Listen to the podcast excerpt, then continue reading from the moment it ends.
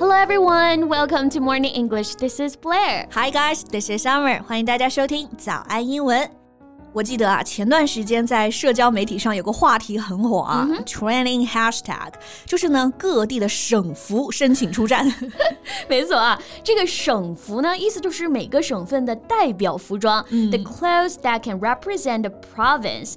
And when it comes to the iconic clothes in Hunan province, it no doubt goes to 那湖南的省服啊，就是大名鼎鼎的棉睡衣了。嗯，应该没有谁在湖南的冬天没有穿。 穿过棉睡衣吧？That's a must have in winter here。是的，可能有其他省份的朋友不清楚啊。嗯、这种棉睡衣呢，就是很厚的一种睡衣，各种各样的接地气的粉的、蓝的颜色啊，一般呢是在家里穿，但是现在很多人上街啊、外出也都会穿。 Yeah. Most people wear them at home, but some people wear them outside, like when they're on the street, in the supermarket, and even at the airport. Yeah, right. 没错啊。那么接下来问题就来了，像这种棉 睡衣，英文到底怎么说呢？而且除了棉睡衣啊，我们也有各种各样家居的睡衣啊、睡袍啊，英文又可以怎么说呢？I think we can talk about that in today's podcast. So make a good topic. Let's get to it. 在节目的开始，给大家送一个福利。今天给大家限量送出十个我们早安英文王牌会员课程的七天免费体验权限，两千多节早安英文会员课程以及每天一场的中外教直播课，通通可以无限畅听。体验链接放在我们本期节目的 show notes 里面了，请大家自行领取，先到先得。那首先我们来看睡衣这个词啊，嗯，我觉得大家应该不会直接说成 sleep clothes or sleeping clothes，对吧？嗯，大家更熟悉的呢，应该是这个词啊，pajamas，the clothes you wear to sleep in。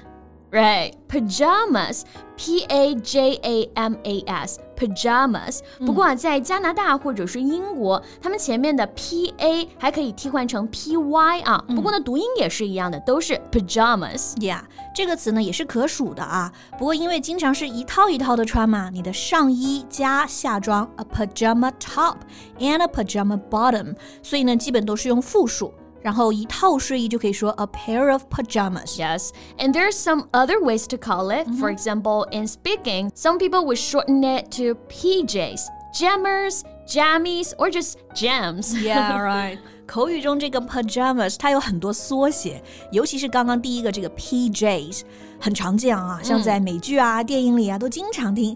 比如说穿上你的睡衣，就可以直接说 put on your PJs。对，我记得在《摩登家庭》里面啊、嗯、 ，Jay 在圣诞节的时候呢，就喜欢给家人送睡衣当礼物。He would buy PJs for his families for Christmas gift and ask them to take photos wearing them under the Christmas tree. Yeah, I also remember that.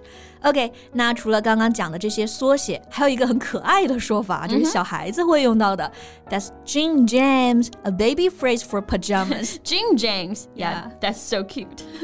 那说回到我们的棉睡衣啊，其实表达呢就很简单了。首先可以很简单的说 warm pajamas，棉睡衣就是很温暖的睡衣嘛，所以前面加一个 warm 就可以了。Yeah, that's very simple. So like most people in South China are wrapping themselves up in warm pajamas at home as winter comes. 冬天来了啊，湖南的棉睡衣也登场了。那除了这个 warm pajamas，我们也可以把“棉”这个词翻译出来，对吧？是的，棉的就是 cotton，然后这种棉睡衣呢很厚，前面加一个 thick 表示厚，然后还可以说 thick cotton pajamas。 Yes. So in Hunan, thick cotton pajamas have become a popular fashion practice. Yeah, that's because we don't have central heating, and thick cotton pajamas are effective and warm clothing to fend people off the cold indoors. Yeah, very effective and warm. 棉睡衣是真的很暖和啊。南方家里没暖气，就只能靠这个 thick cotton pajamas. OK，那睡衣啊，除了这个 pajamas，其实呢还有很多别的表达、l i k e these two words, nightwear and sleepwear。哎，对，睡衣不能说 sleep clothes，但是可以说 sleep wear。嗯，wear 就是穿衣服的那个 wear，而且这里的 sleep wear、night wear 它是一个词啊，它是一个不可数的名词，表示睡衣这个类别。比如说你去买衣服，看标签的时候啊，睡衣上面就会写着 sleep wear or night wear。 对，女士睡衣 women's sleepwear，男士睡衣 men's sleepwear. For example, in this sentence, a range of sleepwear and lingerie can be found at the store. 这家店里啊，卖各种睡衣和女士内衣。哎，这里又有一个好用的词了啊，就是女士内衣 lingerie。注意，这里虽然它读音是 long，但单词拼写并不是 l a n g，嗯，而是 l i n g e R i e lingerie。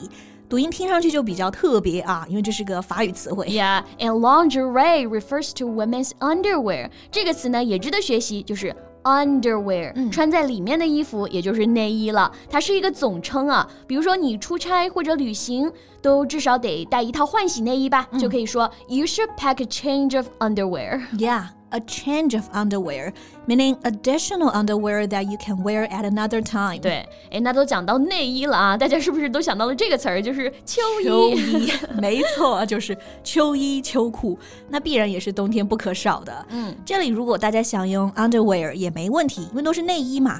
不过呢，还有更准确的一个表达，像秋衣秋裤呢，很多都是保暖内衣。 Yeah. So here we can use this word thermal, T H E R M A L. 对 thermal. 这个词也很实用啊，它是一个形容词，表示保温的。那有一个名词 thermos，就是表示保温杯。还有一个很有名的保温杯的牌子啊，膳魔师就是这个词的音译了。对对，膳魔师 thermals，所以这个 thermal underwear 意思就是保暖内衣了。嗯，like it's getting cold, time to get out my thermal underwear and my warm woolly socks。 天气冷啦，该穿保暖内衣了。然后秋裤啊，英文当中也有一个专门的词 Long Johns。John 就是常见的那个人名啊。据说呢，是因为之前有一个叫做 John 的拳击手上场的时候很喜欢穿秋裤，所以之后所有的秋裤就以他来命名了。穿着秋裤打拳击，有个性啊。嗯，不过在这个词组里面呢，我们要注意这个 johns 是用小写，而且要用复数，因为它指的是裤子嘛。嗯，warm underpants。Yes, but I don't know about you guys. I never wear long johns in winter. 那是啊，我们仙女贝贝是不穿秋裤的，不像我现在就穿着呢。like long johns are my winter wardrobe staples. But the moment I get home, I would put on my thick cotton pajamas. 虽然不穿秋裤啊，但是湖南省服是绝对要穿的。是的，那听完今天的节目啊，大家就知道这么多啊和睡衣相关的一些实用表达啦。嗯，这个冬天大家都穿棉睡衣或者穿秋裤了吗？欢迎用今天的表达来造句啊。 Yeah, and I think that's all the time we have for today. So thank you so much for listening. This is Summer. And this is Blair. See you next time. Bye. 今天的节目就到这里了。如果节目还听得不过瘾的话，也欢迎加入我们的早安英文会员。 成为会员，您就可以无限畅听我们每天一场免费的中外教直播课，以及两千多节原创系统课程了。今天我们限量送出十个七天免费试听权限，试听链接放在我们本期节目的 show notes 里了，请大家自行领取，先到先得。This podcast is from Morning English. 学口语就来早安英文。